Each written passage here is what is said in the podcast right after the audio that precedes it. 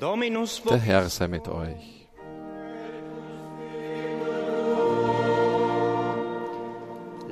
Aus dem heiligen Evangelium nach Matthäus.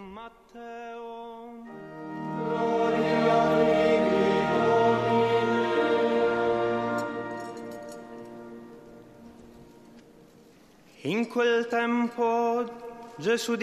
jener Zeit sprach Jesus zu seinen Jüngern, wenn der Menschensohn in seiner Herrlichkeit kommt und alle Engel mit ihm, dann wird er sich auf den Thron seiner Herrlichkeit setzen.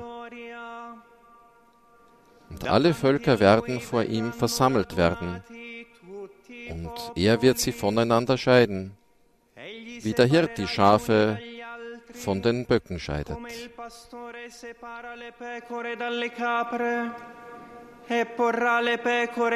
Er wird die Schafe zu seiner Rechten stellen, die Böcke aber zur Linken. Dann wird der König denen zu seiner Rechten sagen. Kommt her, die ihr von meinem Vater gesegnet seid, empfangt das Reich als Erbe, das seit der Erschaffung der Welt für euch bestimmt ist. Denn ich war hungrig, und ihr habt mir zu essen gegeben. Ich war durstig, und ihr habt mir zu trinken gegeben. Ich war fremd, und ihr habt mich aufgenommen. Ich war nackt, und ihr habt mir Kleidung gegeben. Ich war krank, und ihr habt mich besucht. Ich war im Gefängnis, und ihr seid zu mir gekommen. Dann werden ihm die Gerechten antworten und sagen, Herr, wann haben wir dich hungrig gesehen, dir zu essen gegeben, oder durstig und dir zu trinken gegeben? Und wann haben wir dich fremd gesehen und aufgenommen, oder nackt und dir Kleidung gegeben? Und wann haben wir dich krank oder im Gefängnis gesehen und sind zu dir gekommen? E siamo venuti a visitarti. E Darauf wird der König ihnen antworten, Amen, ich sage euch, was ihr für einen meiner geringsten Brüder getan habt, das habt ihr mir getan.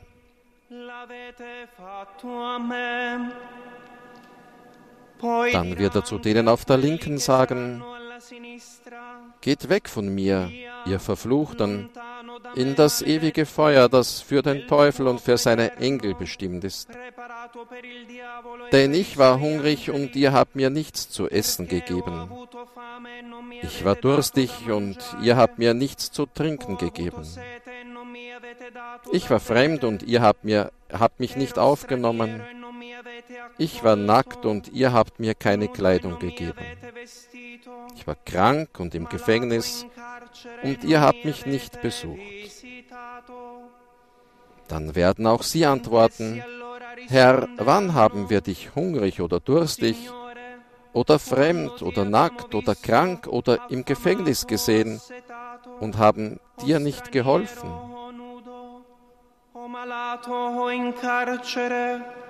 E non ti abbiamo servito. Darauf wird er ihnen antworten, Amen, ich sage euch, was ihr für einen dieser Geringsten nicht getan habt, das habt ihr auch mir nicht getan. Und diese werden weggehen zur ewigen Strafe, die Gerechten aber zum ewigen Leben. I giusti invece alla vita eterna. Evangelium unseres Herrn Jesus Christus.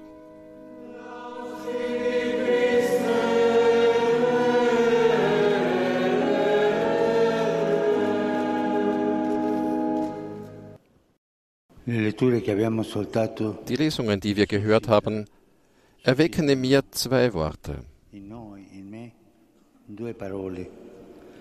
Attesa, Erwartung und Überraschung.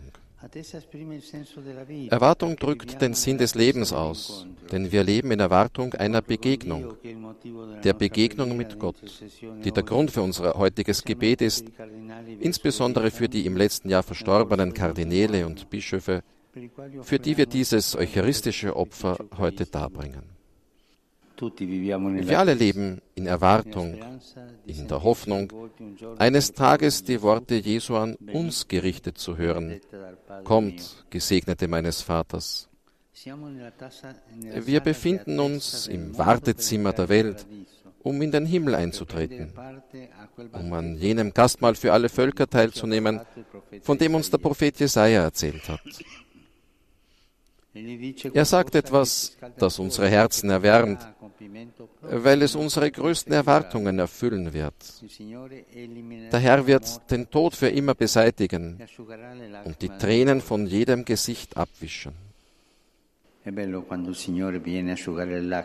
ist schön, wenn der Herr kommt, um die Tränen abzuwischen.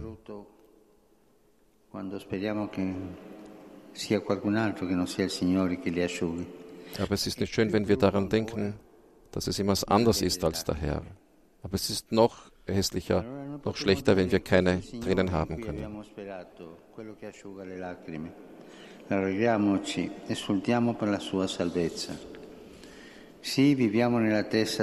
Dann werden wir sagen können, das ist der Herr, auf den wir gehofft haben. Freuen wir uns, freuen wir uns über sein Heil. Ja, wir leben in der Erwartung, Güter zu erhalten, die so groß und schön sind, dass wir sie uns nicht einmal vorstellen können. Denn wie uns der Apostel Paulus erinnert, wir sind Erben Gottes, Miterben Christi. Und wir warten darauf, ewig zu leben. Wir warten auf die Erlösung unseres Leibes. Brüder und Schwestern, lasst uns die Erwartung des Himmels nähren. Lasst uns die Sehnsucht nach dem Himmel ins Leben umsetzen. Heute tut es uns gut zu fragen, ob unsere Wünsche etwas mit dem Himmel zu tun haben weil wir riskieren, ständig nach Dingen zu streben, die vergehen. Wünsche mit Bedürfnissen zu verwechseln, welche die Erwartungen der Welt vor das Warten auf Gott stellen und so den größten Fehler im Leben zu begehen, nämlich zu verlieren, was wichtig ist, um dem Wind hinterher zu jagen. Wir schauen nach oben, weil wir auf dem Weg nach oben sind, während die Dinge hier unten nicht nach oben gehen. Die besten Karrieren, die größten Errungenschaften, die angesehensten Titel und Auszeichnungen, der gesamte Reichtum und die irdischen Errungenschaften, alle werden im Handumdrehen verschwinden. Jede in sie gesetzte Erwartung wird für immer enttäuscht. Doch wie viel Zeit, Mühe und Energie verwenden wir darauf, uns über Dinge Sorgen zu machen, die uns betrüben, während die Erwartung auf die Heimat hin verblasst und wir den Sinn der Reise aus den Augen verlieren. Das Ziel der Reise, die Ewigkeit, zu der wir streben, die Freude, für die wir atmen. Fragen wir uns, lebe ich, was ich im Glaubensbekenntnis sage? Ich erwarte, so heißt es ja, die Auferstehung der Toten und das Leben der kommenden Welt. Und wie ist meine Wartezeit? Gehe ich zum Wesentlichen oder lasse ich mich von so vielen überflüssigen Dingen ablenken? Kultiviere ich die Hoffnung oder beschwere ich mich weiter, weil ich auf so viele Dinge, die nicht wichtig sind, viel zu viel Wert lege. Bei der Erwartung auf morgen hilft uns das Evangelium von heute. Und hier taucht das zweite Wort auf, das ich mit euch teilen möchte. Überraschung. Das erste war Erwartung, das zweite ist nun Überraschung. Denn die Überraschung ist jedes Mal groß, wenn wir das 25. Kapitel bei Matthäus hören. Sie ist ähnlich wie bei den Protagonisten, die sagen, Herr, wann haben wir dich hungrig gesehen und dir zu essen gegeben? Oder durstig und dir zu trinken gegeben? Wann haben wir dich jemals als Fremden gesehen und dich willkommen geheißen? Oder nackt und bekleidet? Wann haben wir dich jemals krank oder im Gefängnis gesehen und sind zu dir gekommen? Wann jemals? Das ist die, die, Überraschung für alle, die Verwunderung der Gerechten, die Bestürzung der Ungerechten. Wann jemals? Das können auch wir sagen.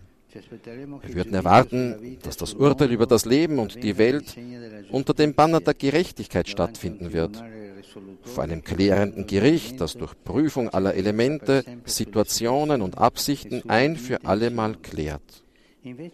Stattdessen ist der einzige Verdienst und die einzige Anklage vor dem göttlichen Gericht die Barmherzigkeit gegenüber den Armen und Ausgestoßenen. Alles, was du einem dieser geringsten meiner Brüder getan hast, hast du mir getan, urteilt Jesus. Der Höchste ist im Kleinsten der im Himmel wohnt, lebt unter den Unbedeutendsten für die Welt. Was für eine Überraschung.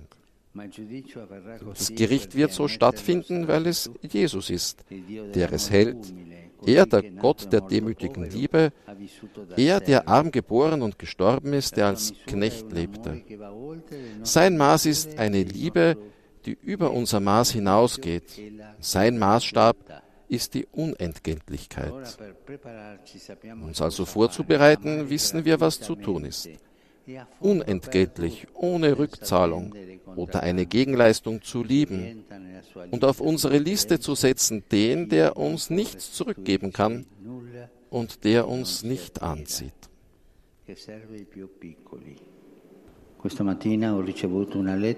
Diesen Morgen habe ich einen Brief erhalten von einem Kaplan von einem Kinderheim.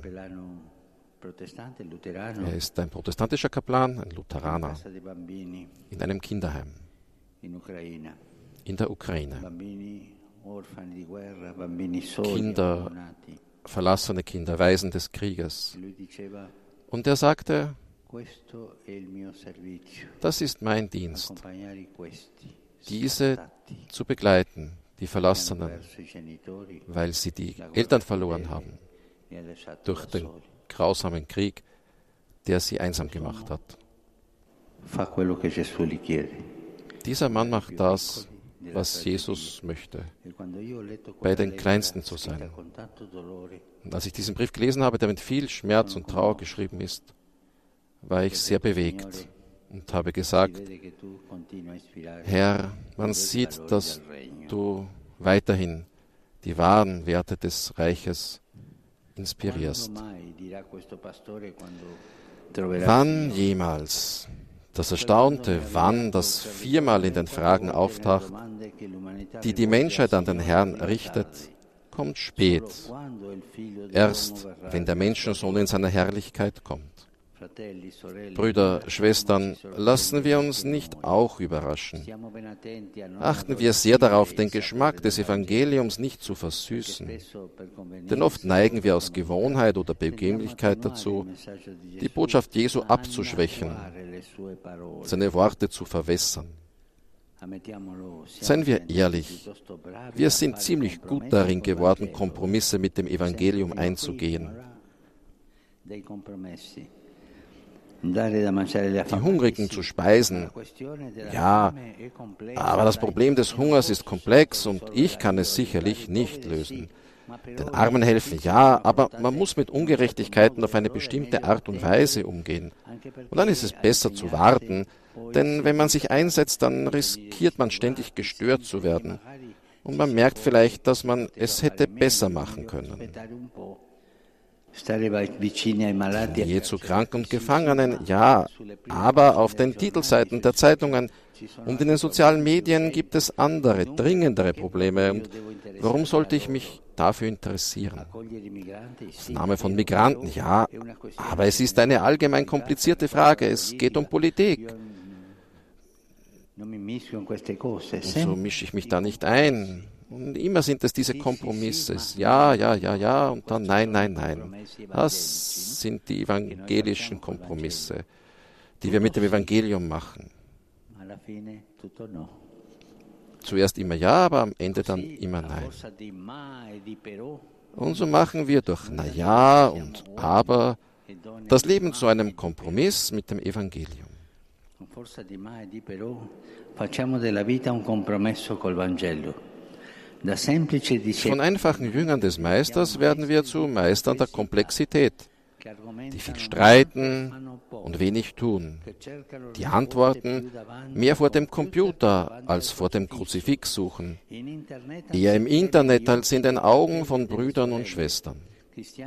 Christen, die Theorien kommentieren, debattieren und entlarven, aber nicht einmal einen armen Menschen beim Namen kennen, seit Monaten keinen Kranken mehr besucht haben, nie jemanden ernährt oder gekleidet haben, sich nie mit einem Bedürftigen angefreundet haben und dabei vergessen, dass das Programm eines Christen ein sehendes Herz ist, so wie es Papst Benedikt gesagt hat.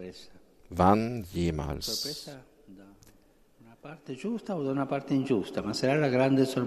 Die Überraschung hat einen gerechten, einen ungerechten Teil, aber es ist eine Überraschung. Sowohl die Gerechten als auch die Ungerechten fragen überrascht. Die Antwort ist nur eine. Das Wann ist jetzt, wenn wir hinausgehen aus dieser Eucharistiefeier. Jetzt, heute. Es liegt in unseren Händen, in unseren Werken der Barmherzigkeit, nicht in Klärungen und verfeinerten Analysen, nicht in individuellen und gesellschaftlichen Rechtfertigungen.